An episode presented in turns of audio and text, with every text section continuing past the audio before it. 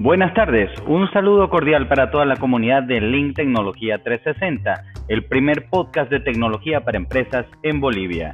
Mi nombre es Santiago Maese y el día de hoy estaremos hablando de educación a distancia.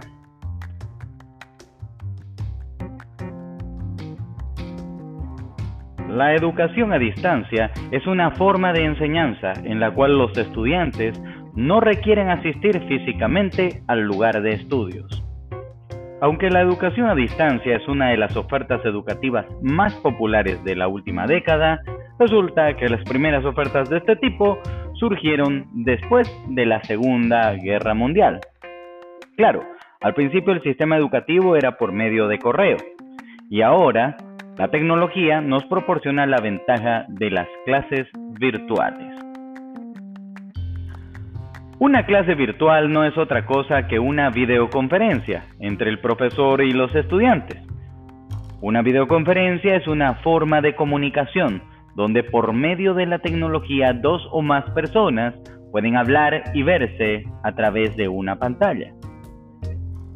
Para que la enseñanza genere una experiencia positiva, tanto para el profesor como para el estudiante, es necesario utilizar recursos tecnológicos que permitan una comunicación clara y efectiva. Es importante tomar en cuenta los siguientes aspectos. Número 1. Los equipos que se utilizarán durante la clase virtual. Una computadora, laptop, tablet, smartphones, accesorios de apoyo como webcam, speakers, micrófonos, etc. Número 2.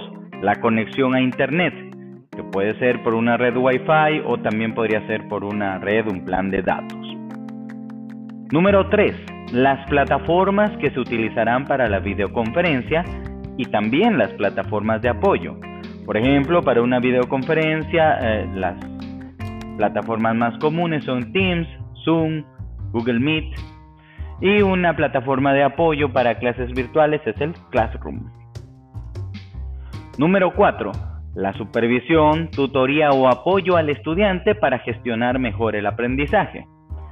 Muchos docentes o profesores abren grupos de WhatsApp para interactuar con sus estudiantes o quizás chatean personal, chatean directamente con cada uno.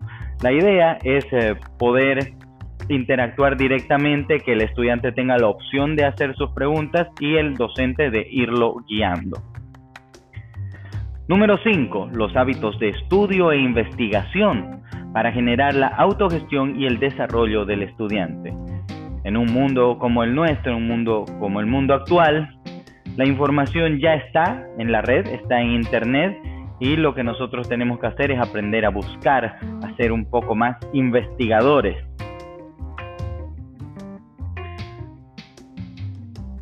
Ahora, puntualmente, cuando nos referimos a el equipamiento, tenemos que analizar tres puntos de vista.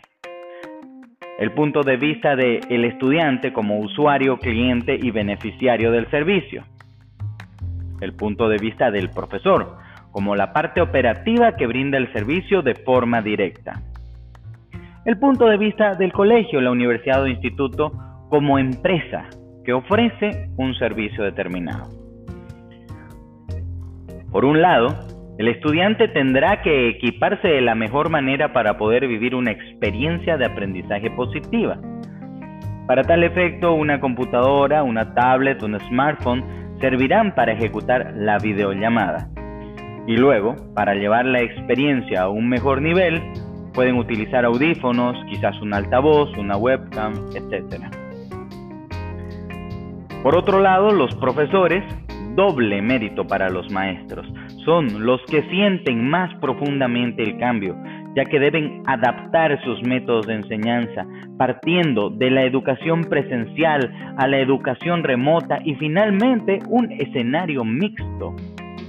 Los profesores enfrentan el reto de captar la atención de sus estudiantes para transmitir ideas, pensamientos e incluso emociones. Para lograr su misión tendrán que apoyarse en todos los recursos posibles. Y en tercer lugar, las instituciones educativas, colegios, institutos, universidades, Son empresas que brindan un servicio y deben saber que el mundo es un lugar cada vez más competitivo. Los clientes son mucho más exigentes. Por tanto, solamente las empresas que marquen la diferencia y desarrollen su ventaja competitiva podrán primero sobrevivir y luego destacar. Y esa ventaja competitiva, sin lugar a dudas, es la tecnología. Las empresas educativas tendrán que invertir en equipamiento tecnológico y entrenamiento para profesores, de manera que puedan generar una mejor experiencia de aprendizaje para sus clientes, que son los estudiantes. En las notas del capítulo les dejo un enlace para que puedan revisar productos y soluciones para clases virtuales. También pueden consultar la página web www.link.com.bo. Les agradezco por su atención. Tengan un buen día y energía positiva.